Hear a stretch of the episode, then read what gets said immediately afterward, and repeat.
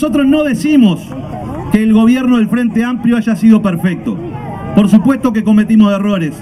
Por supuesto que en Uruguay hay problemas.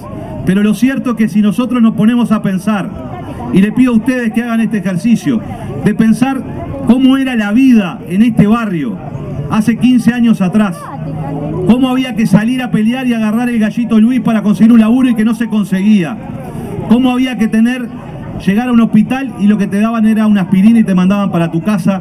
Y hoy tenemos una salud pública de calidad que brinda servicios de calidad para todos los uruguayos y generó la condición justamente de tener uno de los hospitales más reconocidos como el Hospital Maciel, que es el hospital para todos nosotros y que fue producto de la inversión que hizo el Estado para generar ese derecho de que no haya una salud de ricos y una salud para pobres, sino haya una única salud de calidad para todos los uruguayos y todas las uruguayas.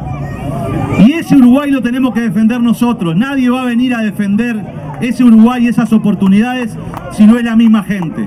Si no es la gente que sale a decirle con mucha fuerza a la fórmula de la calle Talvi de que el Uruguay no quiere volver atrás.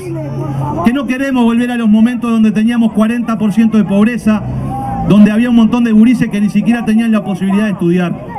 Queremos seguir avanzando, queremos un Uruguay de trabajo, queremos un Uruguay de inversión, Queremos un Uruguay en donde la gente que vaya a laburar llegue a fin de mes. Y para eso necesita un salario digno. Pero lo que nos está diciendo la derecha es que en realidad el gran problema del Uruguay es que aumentaron mucho los salarios.